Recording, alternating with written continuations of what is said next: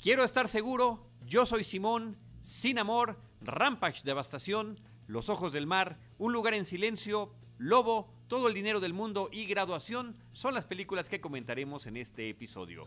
Bienvenidos a Cinemanet. El cine se ve, pero también se escucha. Se vive, se percibe, se comparte. Cinemanet comienza. Carlos del Río y Roberto Ortiz en cabina.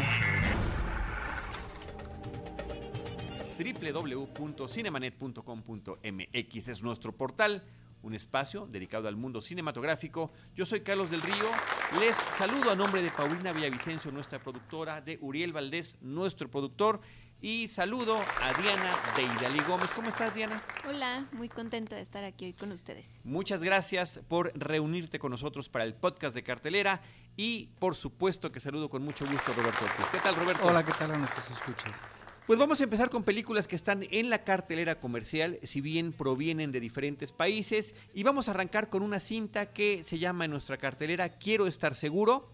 Es una película francesa, Otemois d'un tout es el título original, una película del 2017. Karine Tardieu es la directora, y esta es una película que se debate entre la comedia y el drama, más hacia la comedia, uno de estos eh, llamados dramedies, donde un hombre que está a punto de ser abuelo y tratando de cuidar el bienestar de una bebé que viene en camino, pues hace unas pruebas de DNA para saber si la niña, y esto es tan solo la premisa de la película, si la niña pudiera heredar una enfermedad muy rara y extraña que viene de su familia, de la hermana de su papá. En ese consultorio médico le dicen que no tiene de qué preocuparse porque el que cree que es su papá no lo es. Y a partir de ahí comienza esta inquietud, esta búsqueda de saber, bueno, si él no es mi papá biológico, quién sí lo es.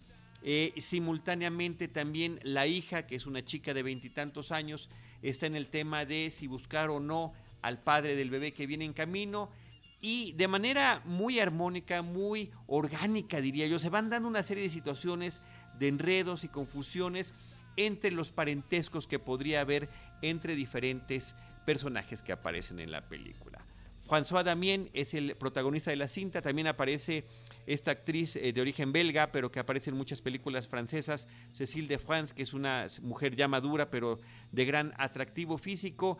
Y creo que lo interesante de la película es el ritmo con el que se van manejando esas situaciones, las reflexiones de los personajes y, como dato curioso, la profesión del personaje protagónico que eh, resulta que es un especialista en desactivar bombas, porque todavía en algunas, en algunos lugares de Francia, en algunas playas, existen eh, dispositivos eh, explosivos que datan de la Segunda Guerra Mundial, que son descubiertos cuando están haciendo algún tipo de construcción o avance carretero y que él y su equipo tienen que intervenir para tratar de desactivar esto. De la misma forma, y con inclusive un poco más de peligro, tendrá él que desactivar estas situaciones personales y familiares que se van desarrollando a lo, largo de la, a lo largo de la película. Una cinta que eh, llama la atención por sus diferentes personajes, lo cual lo hace una cinta coral, a pesar de que haya un personaje protagónico, pero creo que eh, se da su tiempo con cada uno de estos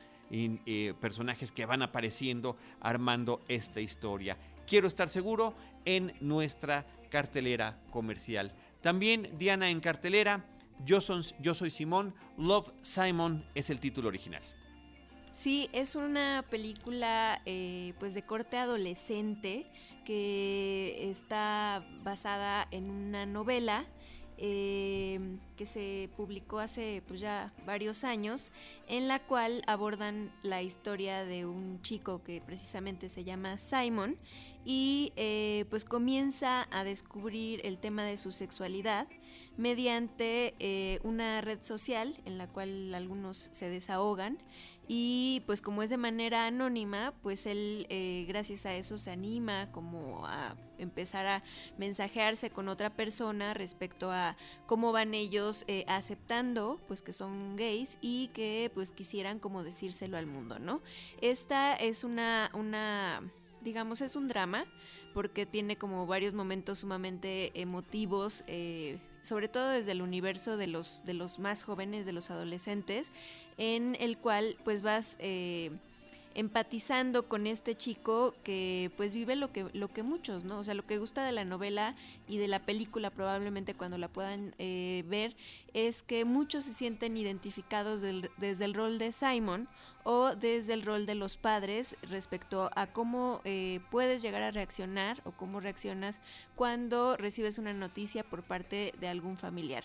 Eh, Greg, Greg Berlanti es el director de esta película. A él lo recordamos porque fue guionista de series como Dawson's Creek, The Arrow, eh, productor de Linterna Verde. Em, y pues bueno, lo interesante en cuanto a los actores es que vemos el regreso de Jennifer Garner, la ex esposa de Ben Affleck, que pues desde 2016 eh, no la habíamos visto en el cine, este es como una especie de retorno. Eh, la última película que hizo me parece que fue la de Mi papá es un gato con Kevin Spacey antes de que entrara en desgracia. Y pues ha hecho últimamente esta serie de películas de corte eh, muy familiar en el cual casi siempre, como en este caso de, eh, Yo Soy eh, Simon, pues es precisamente una mamá. otro de los, digamos, em, parte del reparto que es destacado es la presencia de Catherine Lanford, que es la, mejor amiga de Simon, del protagonista, y eh, pues muchos igual el nombre no le sonará, pero es la misma protagonista de la serie 13 Reasons Why que pues es una de las eh, sorpresas de la temporada de premios porque fue nominada como mejor actriz y realmente es una chica australiana que no tiene mucha eh, trayectoria que hizo su casting por Skype, entonces eh, su carrera pues está interesante. Y bueno, nuevamente la vemos aquí en esta película donde eh, pareciera, si tú lo quieres eh, ligar así muy eh, tendenciosamente, que es como una especie de spin-off de su serie, ¿no? Porque también todo se desarrolla entre puros adolescentes que están tratando de aceptarse y pues bueno, este, son mucho más saludables los de I, Love Simon, pero al final es este parte de lo mismo. Y pues bueno, es una película bastante recomendable de, les comentaba, de corte familiar. Es de Fox.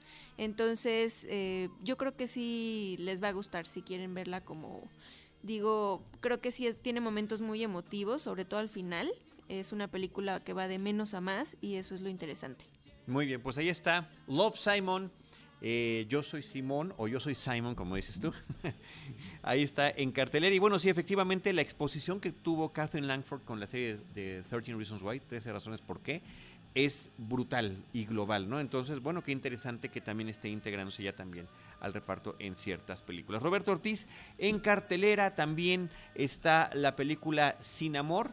Esta es una película que en su título original se llama Nel Yubov, eh, de origen ruso, y que estuvo eh, nominada al Oscar eh, recientemente como película extranjera. Que por supuesto no se lo dieron, es la película que merecía el Oscar como mejor cinta extranjera pero sí obtiene, digamos... Ganó una mujer fantástica de Chile, nada más para que recuerden todos. Sí, claro, sí, eh, que también es una película interesante, pero es una película comparada con eh, la de este director, eh, pues es, es, es, es, mucho mejor.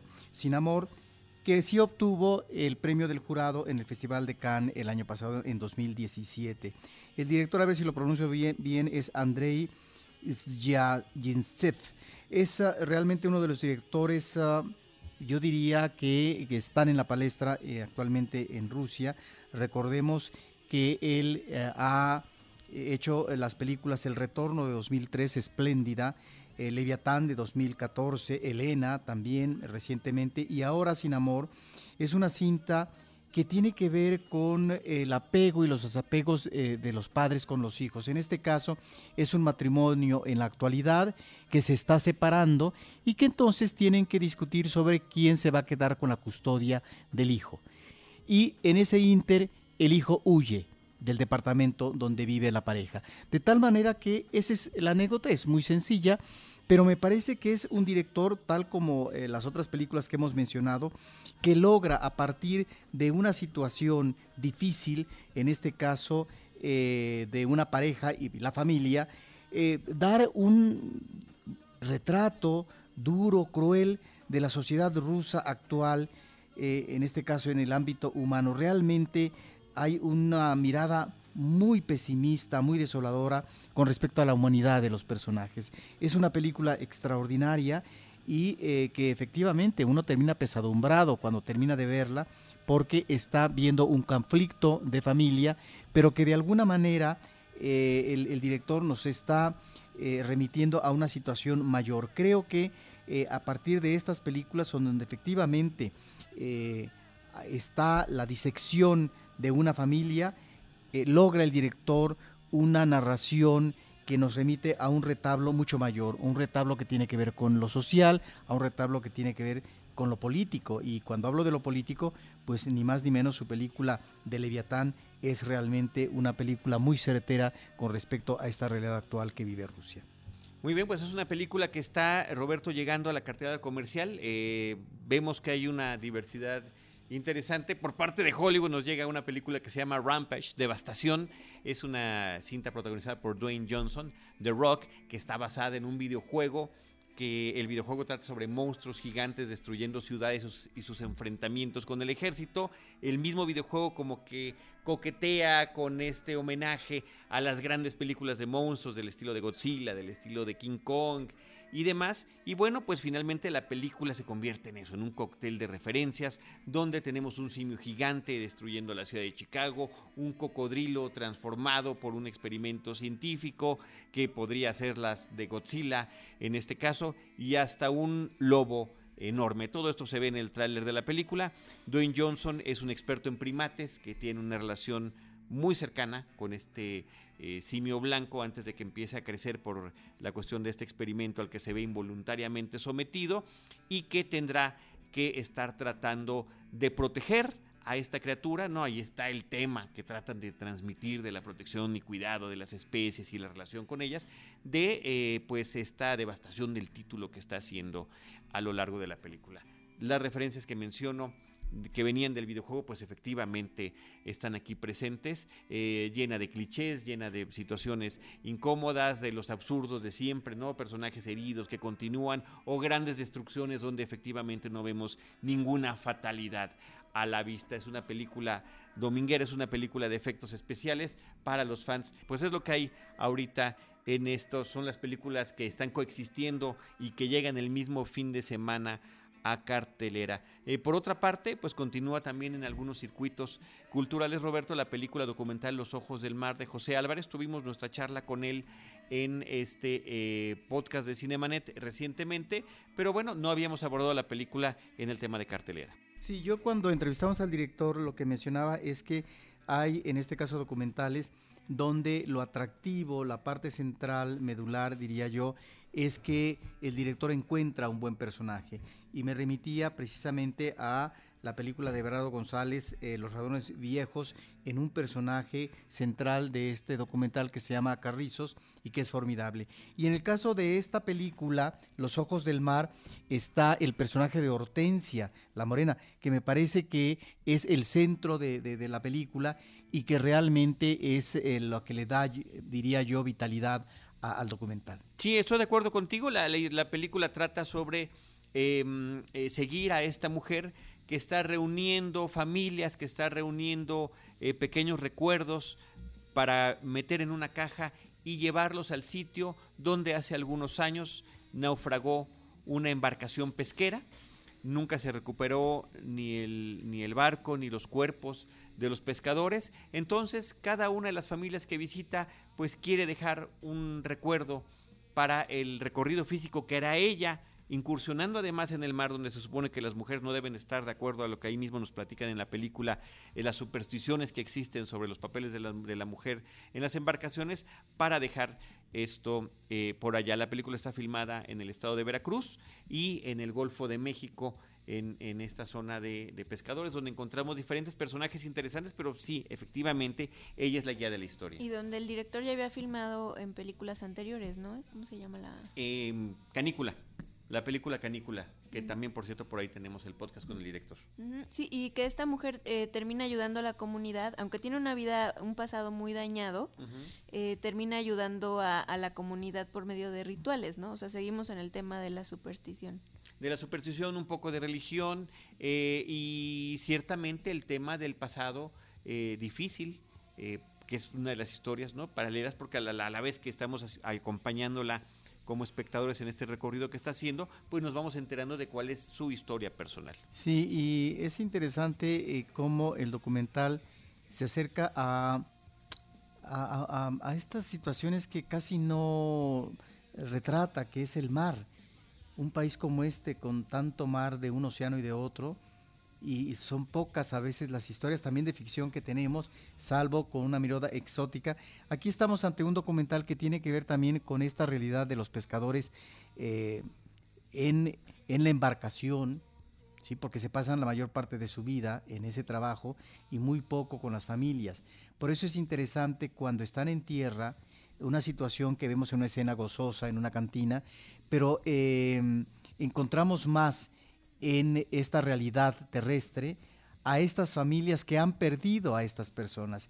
Y cómo a través de los comentarios de los miembros de diferentes familias es que de alguna manera estamos como público eh, checando esta realidad de los, ah, de los pescadores que efectivamente están ausentes mucho tiempo, pero que son elementos eh, fundamentales en las familias porque son el sostén y que finalmente están presentes. Me acuerdo muy bien una muchacha que dice, ya se murió y eh, no, no, no, supo que finalmente yo me logré titular y soy enfermera. Sí, su hija, la hija de uno de los pescadores, ¿no? Efectivamente, que desde niña el papá le que era su pequeña enfermera porque le ayudaba en algunas cosas. Claro. Sí, son momentos enternecedores, ¿no? De que vamos enterando. O, o el otro de algún eh, joven que veía en otro de los pescadores una figura paterna de la cual seguramente le hacía falta. Entonces, bueno, me parece que eso es lo, interesante que se rescata a lo largo de esta película y con una muy buena fotografía. Sí, claro, y también decir que en el caso de este personaje central,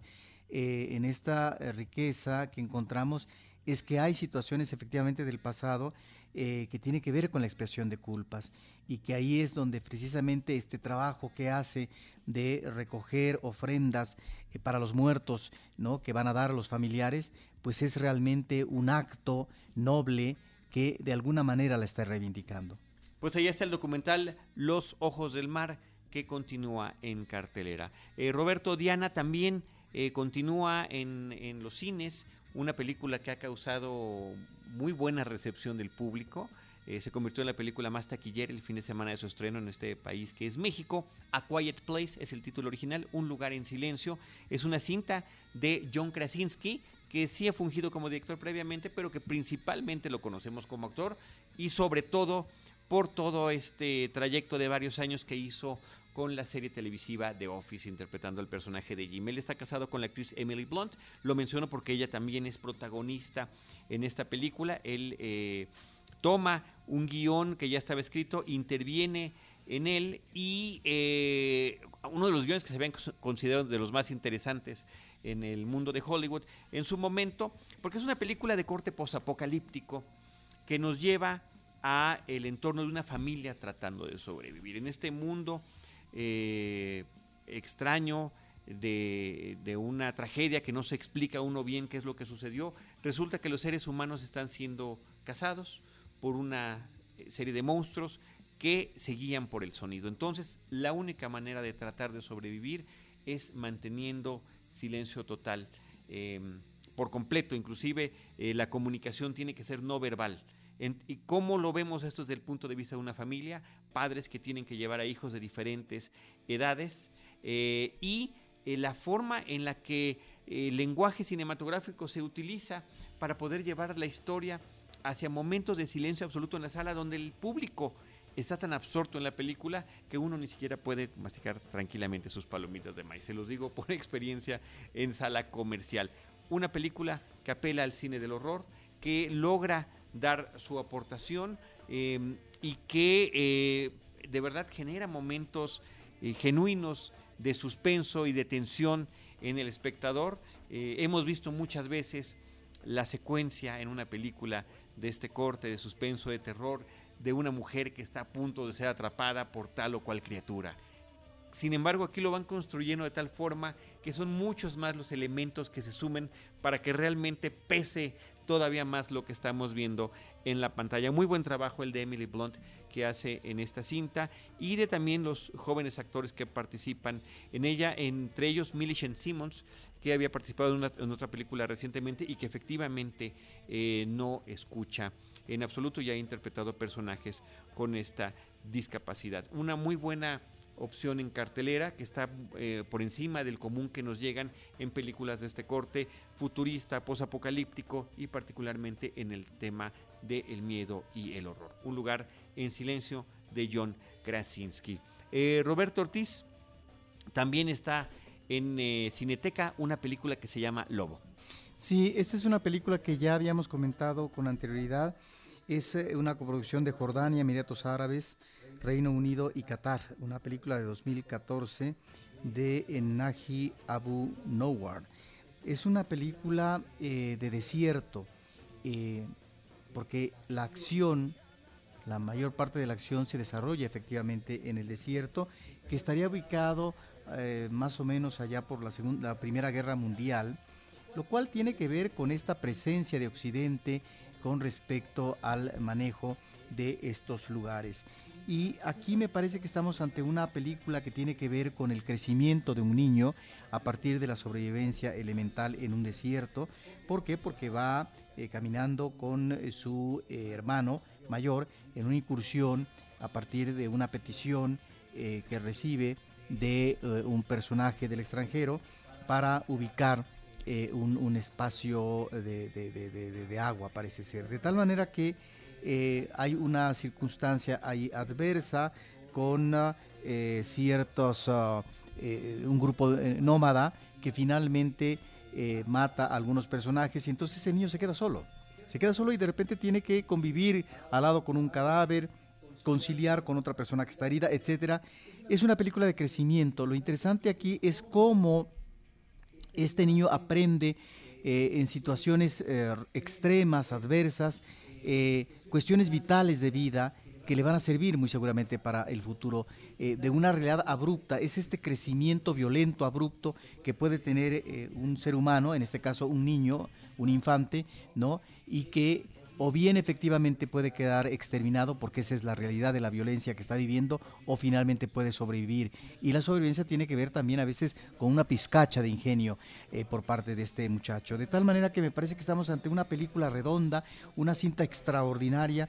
Eh, Tef eh, se llama el título original y que realmente el público debe de ver, está en Cineteca Nacional actualmente. Muy bien, eso es lo que tiene que ver con la cartelera. Pero Roberto, quería retomar alguna película que ya había sido exhibida previamente y que estuvo en las nominaciones a los Oscars este año. La película se llama Todo el dinero del mundo, All the Money in the World, una película de Ridley Scott, que, eh, bueno, hace rato mencionaba eh, Diana la caída en desgracia de Kevin Spacey. Bueno, pues esta fue la primera baja inmediata porque eh, ya estaba filmando la película como el personaje de Paul Getty y pues finalmente pues tiene que, tiene que, sustituirlo eh, en esta cinta con Christopher Plummer, que termina llevándose una nominación al Oscar como actor de reparto. Sí, es una película muy nominada, sobre todo en el rubro de la actuación, no solamente por Christopher Plummer, sino también por una actriz joven, Michelle Williams.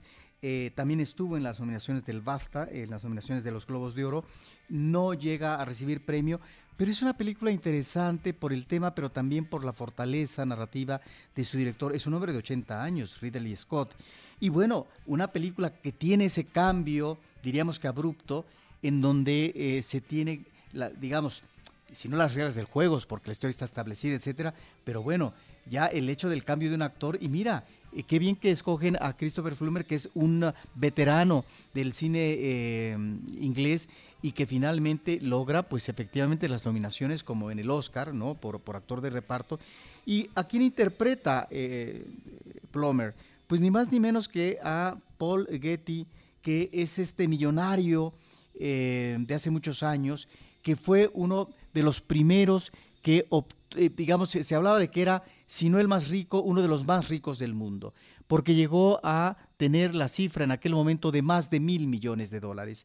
Es, es un hombre eh, sumamente eh, atractivo, él crea su propia compañía, ya su padre había sido petrolero, pero él es de los hombres que logran eh, trabajar estos yacimientos petroleros en, en Arabia Saudita y obviamente enriquece no solamente a la casta de, de, los políticos ahí, que en este caso son los jeques, los reyes, etcétera, sino también a este trabajo propio de una empresa privada.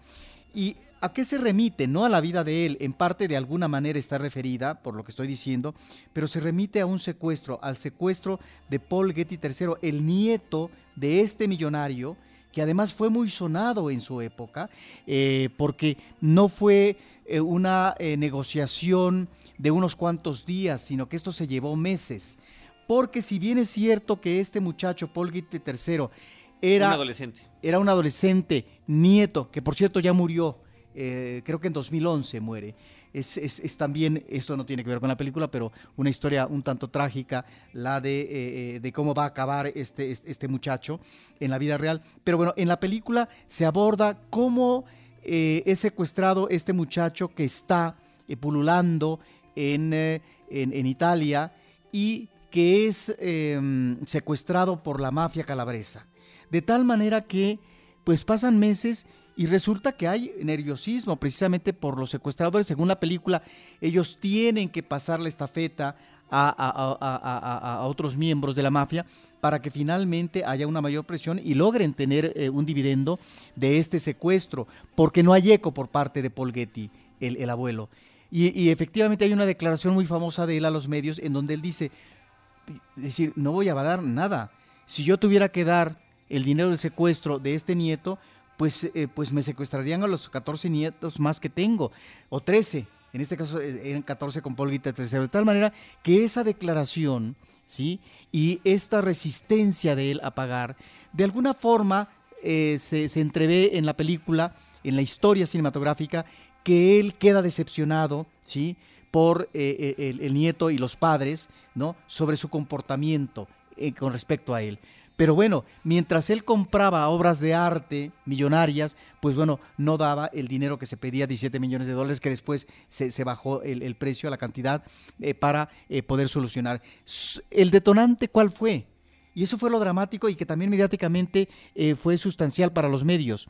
Tuvieron los secuestradores que cortarle una oreja. Ya desde entonces existían los mochaorejas, pero no como en la realidad mexicana le quitaron la oreja a Políguite III y se la envían. Es entonces cuando él comienza a sentarse para negociar. Y efectivamente pagó mucho menos, pero fue rescatado este muchacho de eh, los, los, secuestradores, que por cierto, eh, esto no pasa en la película, pero que en la vida real, es decir, a no ser uno o dos, son encarcelados, pero los verdaderos artífices que tenían que ver con la mafia, pues no pisaron la cárcel. Entonces me parece interesante no solamente por el personaje adolescente y el infierno que vive cuando es secuestrado, sino el personaje del viejo, que de alguna manera eh, lo, retrata muy bien la cinta. Y nada más que hay que eh, mencionar que al cierre de la historia cinematográfica, efectivamente nos remite a eh, lo que tuvo como destino ya de él en vida de estas obras de arte que llevaron la creación de los museos de, Paul Getty en California en dos sedes, que son dos museos importantes de arte, que es el Museo de Los Ángeles y de Malibú. Pues eh, el otro dato curioso que sería importante para cerrar este comentario de la película Todo el dinero del mundo de Ridley Scott es que eh, una de las razones para haber elegido a Christopher Plummer y que tuvo un par de semanas para aprenderse las líneas de, lo que había hecho Kevin Spacey previamente era que en los 60 él había conocido a Paul Getty en estas fiestas eh, que se realizaban en aquel entonces. Entonces, bueno, al menos tenía la referencia directa del individuo que ahora eh, terminó interpretando en la pantalla. Ahora, y también porque se corresponde en edad. Eh, Plomer ya es un anciano y que va muy en línea directa con este personaje que ya está en la parte final de su existencia, porque el secuestro creo que es en el 73 más o menos, y él muere en el 75, 76, Paul Getty, de tal manera que ya es un anciano. Y cuando habla eh, Plomer que lo conoce al personaje real, pues bueno, hay que decir que efectivamente se vuelve un hombre millonario, eh, pero, pero él, eh, fue un hombre, como diríamos, como un galán, un hombre que tuvo muchas mujeres, se casó varias veces, de tal manera que, bueno, es un personaje en sí mismo muy atractivo y creo que en la historia de esta película, si bien es cierto que tiene un cometido comercial, me parece que sí logra reflejar al personaje que es un personaje que tiene todo el dinero del mundo, pero perdón, la familia puede quedar en, segundo nivel. Y, más aún cuando tenemos a un nieto secuestrado porque en la película lo que vemos es, repito, mientras el hijo está secuestrando y viviendo la penuria del secuestro, él está comprando obra de arte, millonaria. Pues ahí está todo el dinero del mundo y para cerrar este episodio, Roberto, también recordar una película eh, rumana, Graduación, Bacalauret es el título original, estuvo en una muestra internacional de cine hace un par de años, pero eh, bueno, querías comentarla y creo que aquí, sin embargo, también viene a colación el, el tema entre relación entre familiares, ¿no?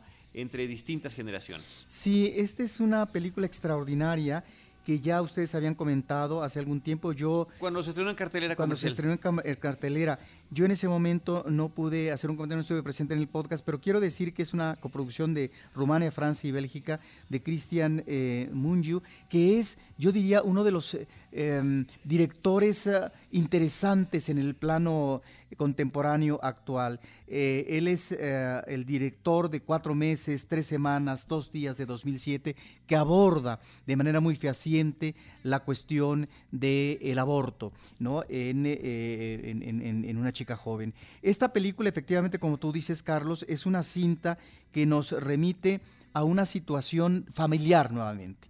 Es aquí donde vemos a un doctor, a su esposa, que tienen ya una situación difícil matrimonialmente hablando porque él tiene, digamos, un amante y em, el, apoyo que deviene sobre todo del padre eh, hacia una hija que va a graduarse próximamente, pero que el padre lo que desea de todo corazón, y de ahí el impulso y el apoyo y el anhelo, es de que esta hija pueda irse a estudiar a otra parte para que finalmente logre una carrera y tenga otra trayectoria profesional. Ir a estudiar al extranjero.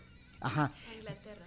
De, tal manera que me parece sumamente interesante porque ahí, en una historia que uno diría es meramente una historia familiar, de drama, eh, de la familia, creo que nos está remitiendo a dos generaciones, a dos generaciones eh, eh, en Rumania, que tiene que ver con esta realidad tal vez del pasado socialista, de unos profesionales, porque además se dice en la película, el doctor, bueno, nosotros nos quedamos aquí y finalmente no hicimos lo que pensamos que podíamos hacer, pero nuestra hija lo puede hacer. Y ahí es donde me parece que está muy bien trabajado el guion como historia cinematográfica, Carlos, porque eh, ahí es donde de repente puede darse eh, la vuelta de tuerca, no vamos a hablar de eso, y de qué manera desemboca la historia y hacia dónde se dirigen los personajes. Me parece que es una historia formidable en donde basta ver al personaje del padre en movimiento todo el tiempo y en esa inquietud, en ese nerviosismo, se palpa todo el drama que tiene que ver con la hija. Pues eh, eh, seguramente lo comenté en aquel episodio de cartelera, pero una de las cosas que más me impactó de esta película es la identificación que podemos tener desde México con una situación que está pasando en Rumania. Vemos tantas situaciones en lo que tiene que ver con puestos públicos, con determinadas profesiones, la relación entre las personas, las corruptelas que la cuestión ética profesional, la, moralidad y la ética que están ahí en juego y me parece que es una cuestión que eh, pues de, una u otra manera vivimos acá constantemente. La otra, el dato curioso es que el personaje principal, el del doctor interpretado por Adrián Titieni, aparece prácticamente en todas las escenas de esta película. Sí, que interpreta el personaje Romeo Aldea. Nada más para cerrar, Carlos, esta película ganó el premio a Mejor Director en el Festival de Cannes en 2016, eh, dos premios en el Festival de Chicago, premio en el Festival de Hamburgo, premio de la Sociedad de Críticos de Estados Unidos, en fin, una serie de premios internacionales y además remató aquí en México en la Muestra Internacional de Cine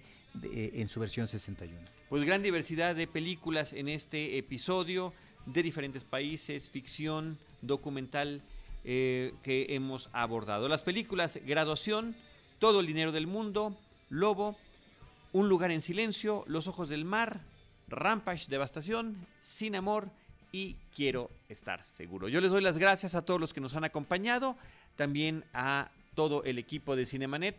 Diana Gómez, arroba de Idalí. Muchas gracias. Gracias a ustedes y a los escuchas por llegar hasta aquí. Nuestro productor Uriel Valdés, Roberto Ortiz. Hasta la próxima. Y yo, Carlos del Río, les agradezco que nos hayan acompañado. Arroba Cinemanet en Twitter, facebook.com diagonal Cinemanet, Cinemanet1 en Instagram y también Cinemanet1 en YouTube. En cualquiera de esos espacios, nosotros les estaremos esperando con cine, cine y más cine. Cinemanet termina por hoy. Más cine en Cinemanet.